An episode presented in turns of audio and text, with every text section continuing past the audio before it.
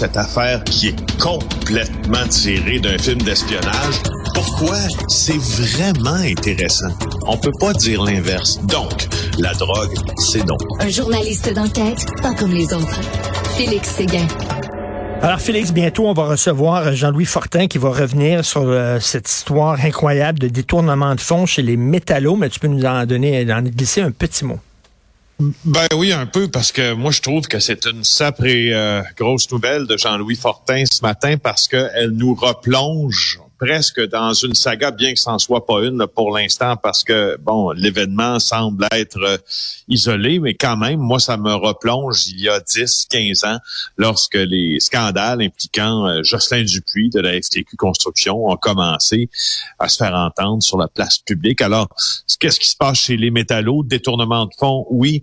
Euh, il y a quatre officiers syndicaux qui aurait puisé dans l'argent des travailleurs. Les métallos, là, c'est le plus gros syndicat privé au Québec là, de travailleurs privés. C'était extrêmement puissant et ce à la FTQ.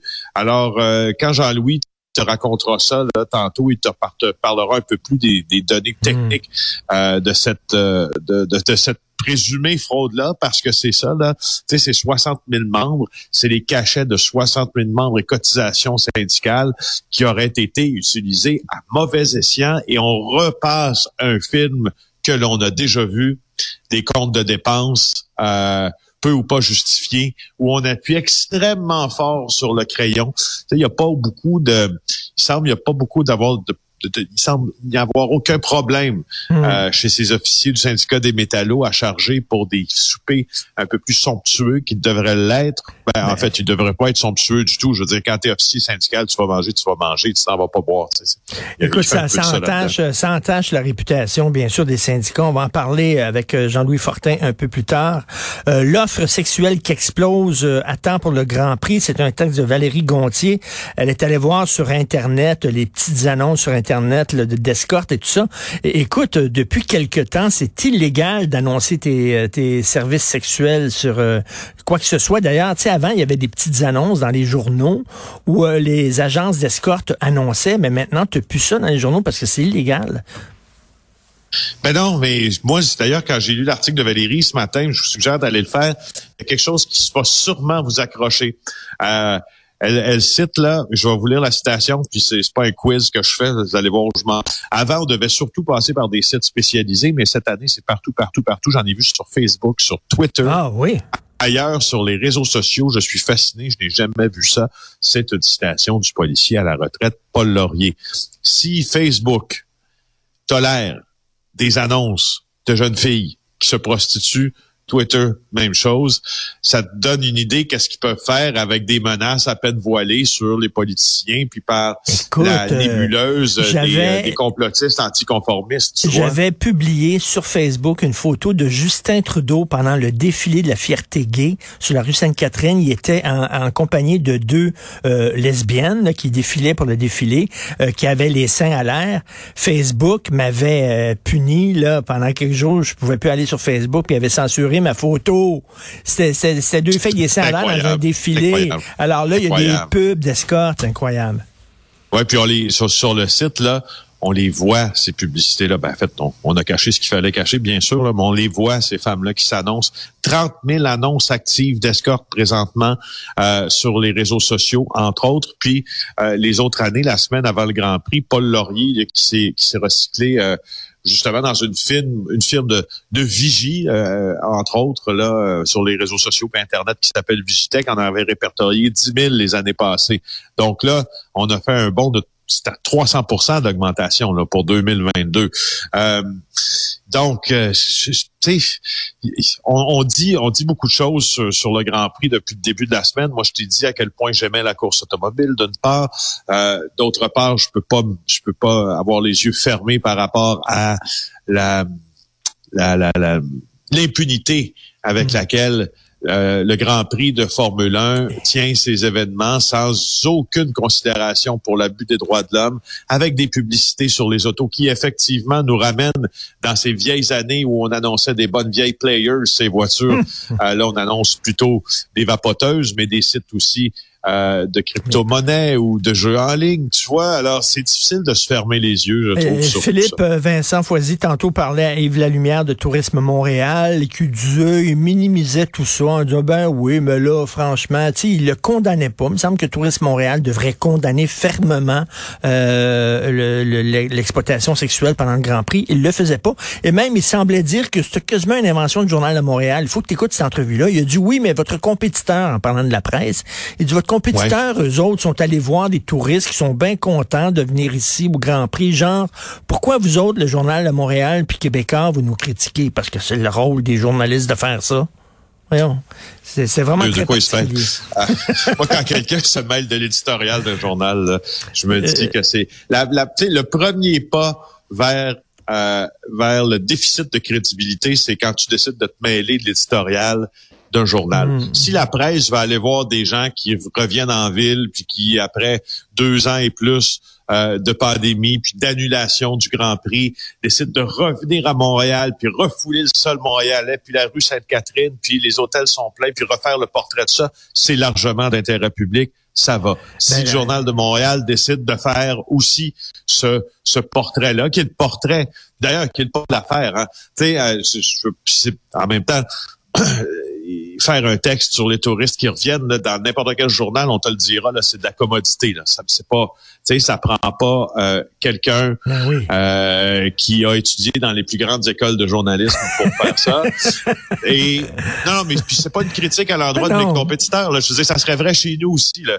Euh, Si au journal de Montréal, à Québec, on le faisait, mais on a choisi de faire aussi ce portrait-là. Le texte, le, texte ben, c'est notre droit de faire ça. Alors, Monsieur, Monsieur La Lumière, là, je veux dire, qui, qui, qui, euh, qui un journal s'il veut se faire un éditorial euh, lui-même. Je, disais tantôt que M. Lalumière était pas mal éteint, là. Mais écoute, dans le texte de Valérie Gontier, c'est que, bon, c'est une chose qu'il y a des agences d'escorte euh, qui annoncent, mettons, sur leur site officiel, mais c'est pas ça. Elle dit que il y a de la sollicitation pour des services sexuels dans des groupes de recherche d'emploi étudiants, dans des groupes d'entraide, sur TikTok, sur Instagram, sur Snapchat, sur Facebook. ça dépense, comme tu disais, les sites spécialisés et c'est tout à fait d'intérêt public. Et je m'attendrais euh, de la part de Tourisme Montréal de dénoncer cette situation au effort. Euh, tu veux nous parler euh, maintenant du... écoute, les, je, je, commence pas à avoir peur, là, mais m'a dit, je me croise les doigts parce que ça me tente pas, pas en tout de pogner la variole du singe. Moi, là, t'as vu la photo du bonhomme aujourd'hui? Oui, oui, je veux souligner. D'ailleurs, je veux aller regarder cette entrevue-là de ma collègue Sophie Thibault, là, qui va remplacer Pierre Bruno. Hein, on le sait ben maintenant, euh, c'est le dernier bulletin de Pierre. D'ailleurs, on va souligner ça aujourd'hui toute la journée avec fanfares et trompettes. Il a accordé une entrevue à Sophie Thibault hier, s'appelle Car Martel. Il a été infecté par la variole simienne, donc communément appelée la variole du singe. Et il raconte ses jours d'hospitalisation. Alors, tu ça commence quand euh, il voit qu'il y a un petit bouton dans le visage. Alors, il se met de l'alcool à friction dessus. Il appuie euh, sur ce bouton-là. Le lendemain matin, quatre boutons. Après ça, il se rend dans une pharmacie. Les pharmacies, on dit, inquiète-toi pas, donne un onguent antibiotique, retourne chez toi. Et là, il y a un de ses amis qui dit, ah, c'est peut-être cette variole en question. Alors, à clinique actuelle à Montréal et là, euh, on lui confirme qu'il s'agit bien du virus en question. Et là, quelques jours plus tard, attention. Là, quelques jours plus tard, ça c'est dans la balance négative des choses. Il se rend à l'hôpital, son état se détériore. Sauf que là, on, le retourne chez lui, ça va se résorber. On dit, mais là, il, non, c'est pas sérieux, il pas au chum. Et là, il est admis, mis en isolement rapidement. En deux, trois jours, il y a des boutons partout sur le corps. Il est au soluté. Il est pas capable de manger. Ça lui brûle dans le visage comme des pustules. Il dit ça finit comme un volcan.